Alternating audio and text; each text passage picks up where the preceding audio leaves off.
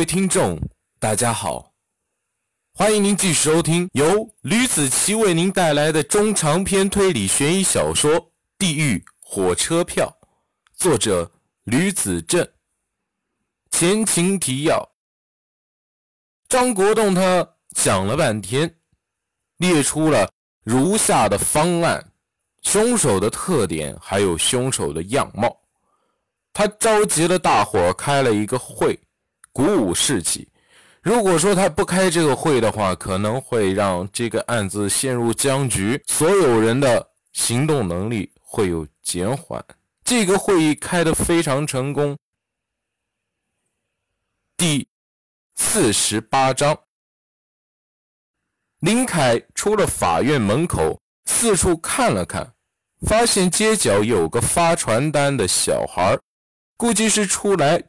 做兼职赚钱给自己用的，他骑着电瓶车过去了。那小孩递过来一张卖楼盘的宣传单，林凯礼貌性的接下来，车刹住了，看着小孩说道：“小兄弟，我想请你帮个忙。”发传单的小孩瞪着他的眼睛看着，什么事啊？是这样的，我哥在法院上班，我这些天要。钱要的要烦了啊，呃，告诉保安看到我就要把我赶走。刚才转悠了半天，找不到一点进去的机会，所以我想让小兄弟帮帮忙，帮我把钱还回去。他拿出了信封，挺薄的，这里面是一张支票，帮我带去吧。给我什么好处吗？给我给你三十块钱。小花二话不说就把钱夺下来，朝着。法院跑去，等等，林凯还没把要送给他的东西说出去，这小孩还真冒失。小孩又跑了回来，狐疑的问：“怎么回事啊？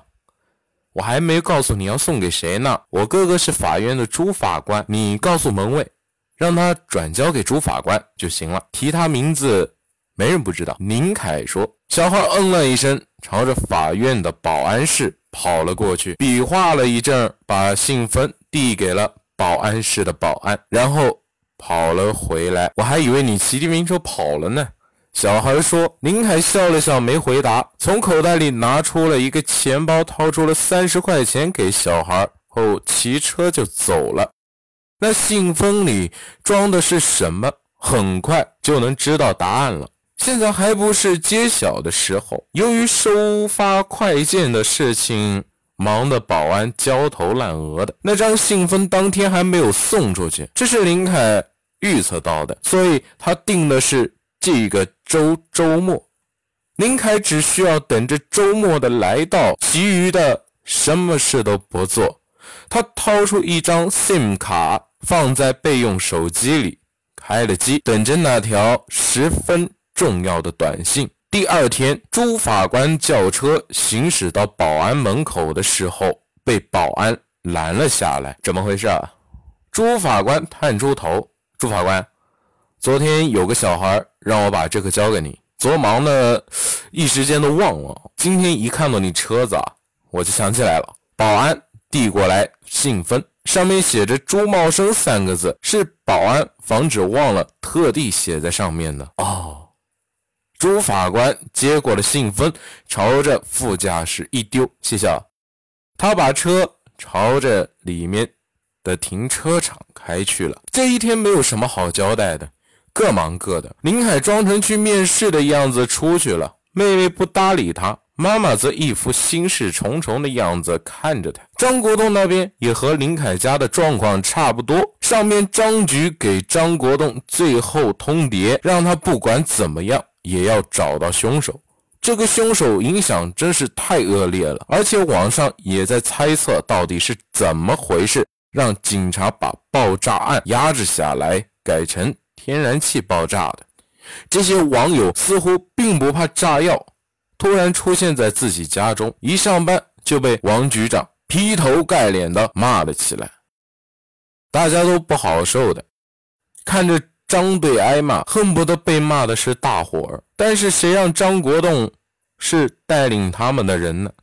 所以队里上上下下的刑警都心事重重地看着张国栋，有的人甚至像做亏心事一样，见到张队就都不敢打招呼，一整天有喜有悲，就这么过去了。朱茂生，也就是朱法官，他开车来到自己的家，是一个两层的别墅楼，挺雅致的一个小洋楼。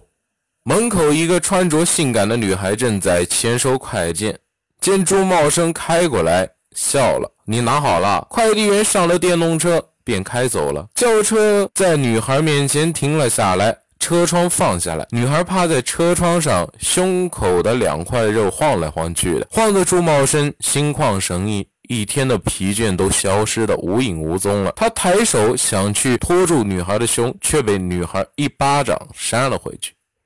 女孩娇嗔道：“今天你怎么回家这么早呀？家里有这个俏佳人，我还有什么心思和那些老爷们处在一起啊？”男人示意女孩让开。车子开进了别墅里。这间别墅并不是朱茂生自己掏钱的。当做到一定地位的官员，几乎衣食住行都不怎么用自己花钱了，全部都是人送的。朱茂生人脉广，开发商买地皮的时候让他托关系，便宜多收购一点。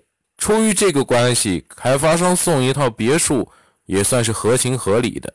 他正好用这个漂亮的房子藏了一个。漂亮的娇妻，周茂生车停了下来，搂住了美娇娘，上了台阶。可是突然想起了什么似的，拍了一下女孩的屁股，对她说道：“我这边是去拿个东西哈，什么东西啊？你不会又买了什么礼物送给我了吧？”女孩眼珠子都放光，嘿，我还真给你。她故意停顿了一下，嘿，你猜错了。哎，今天门卫给我一个信封，嗯，说是有人让他转交给我的。嗯，女孩撒娇似的嗯了一下，我以为你给我买礼物了呢，以后买。朱茂生说：“听话，你先进去，我马上就来。”女孩不依不饶的，最后朱茂生生气了，女孩就灰头土脸的钻进了屋子里。他取回了那个。比巴掌大一点的信封放在了书房的桌上，连忙跑出去厨房给女孩道歉。这女孩并不是朱茂生的妻子，看年龄就知道了。女孩顶多二十出头，朱茂生都快四十了。现在做小三也不容易，除了会卖萌，还得会上得了床，下得了厨房。朱茂生瞧着一桌子好菜，顿时觉得值了。两人恩恩爱爱的互相喂食，吃完了晚饭，两人去看电视了。大约半个小时，女孩要去洗澡了。朱茂生看了一眼，让她去了，自己则有一眼没眼的看着电视节目。最后，他锁定了中央台的法制频道，这是他最喜欢看的一个电视台了。几乎一有空看电视，就会调到这个节目。浴室里的水声不见了。取而代之的是开门声，拖鞋敲击着地面，啪嗒啪嗒的，让人心烦意乱。女孩一丝不挂的朝着朱茂生走过来，朱茂生抬眼看了一眼她。今天朱茂生有一点不配合，如果换做平时，他会立马把眼镜拽下来。可是女孩都坐在他腿上了，朱茂生都无动于衷。怎么了？女孩狐疑的问：“ 没事。”朱茂生双手摊开说道。女孩伸手抓住了朱茂生的眼镜，把它拿下来，丢到了一边。圆圆，今晚有点累了，不想做了。朱茂生一副心有余而力不足的模样。乖，去一边玩去。我以为你拍我屁股是心痒痒了，不做就不做吧。叫圆圆的女孩把眼镜拿了回去，给她戴上了。朱茂生起身，我去书房把信看了，别是有什么急事。圆圆没有搭理他。朱茂生苦笑了一下，原本刚哄好的美人，现在又彻底回归之前的冷漠了。好了，这就是我为您带来的《地狱火车票》第四十八章的内容。感谢大家的收听，我们下期再见。